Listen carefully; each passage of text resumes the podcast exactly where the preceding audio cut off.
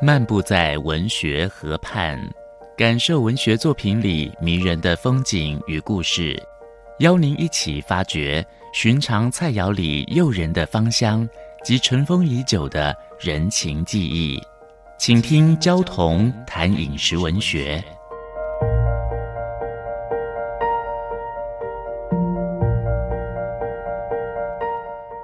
大家好，我是焦桐。今天跟大家分享的是酒家菜。酒家菜是特定时空底下的一种混血菜，可以说是台菜结构里面很重要的基础。我们知道太平洋战争结束的前后，物质非常的缺乏，台北市呢连一家像样的餐馆都没有。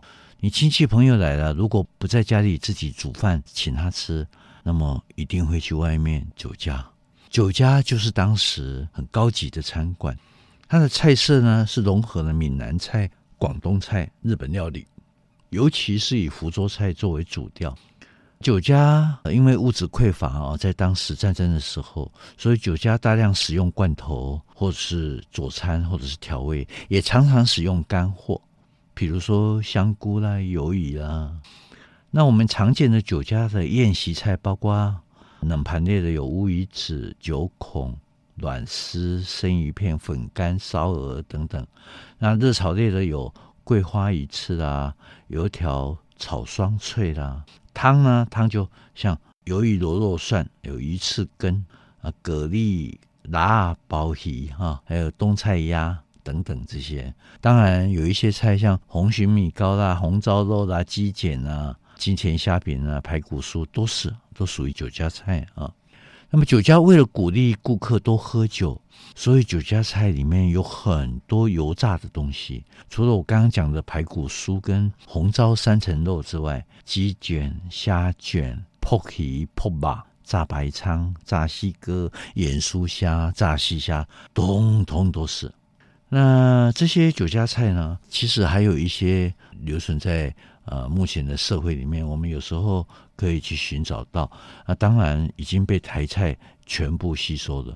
当时日据时代最有名的酒家就是江山楼。江山楼呢是台北那时候的三大建筑，另外两个建筑是什么呢？总督府和博物馆。它会那么有名，就是因为它曾经接待过日本的昭和天皇。昭和天皇到台湾来，就是由江山楼备办酒宴。那时候在前场服务的经历叫郭秋生，他不是等闲之辈哦。他在一九三零年代的乡土文学论战里面，就是他在主张建立台湾话文。他也参与创办的南音文艺杂志。像邓雨贤先生所创作的歌曲《大稻城进行曲》，第一段的歌词也是以江山楼作为背景，在繁华的酒家饮酒。听二胡的声音，钻入寂寞的心灵啊，感觉到非常的清冷。这个就是早期台湾的酒家，有美食，有情色，当然也有文化的内涵。后来酒家到了第二代以后，艺妓就没有了，就变成那卡西。那卡西是一种流动式的卖唱行业，通常两个人或三个人作为一组，当然是也是从日本来的啊。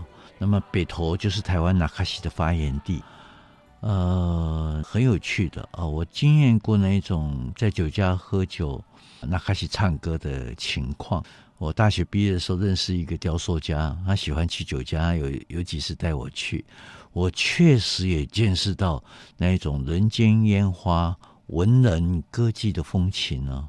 在温泉乡有那卡西啊，喝酒助兴。他总是请来一对江湖走唱的夫妻，身世很可怜。他喜欢找他们唱歌，呃，一边弹奏手风琴、吉他，一边唱歌，一边喝酒。我总觉得这一对夫妻的歌声常常带着一种凄楚的感情。我一下子就被温泉乡的风情迷住了。当然，我也一下子就被酒家菜给迷住。五分钟系列小单元。与您同游文学河畔，带给您小确幸的滋味。嘟嘟嘟嘟吧嘟吧，宝贝，吧嘟吧，Open your mind，Open your mind，就爱教育电台。嘟嘟嘟嘟，Shubidu Bow。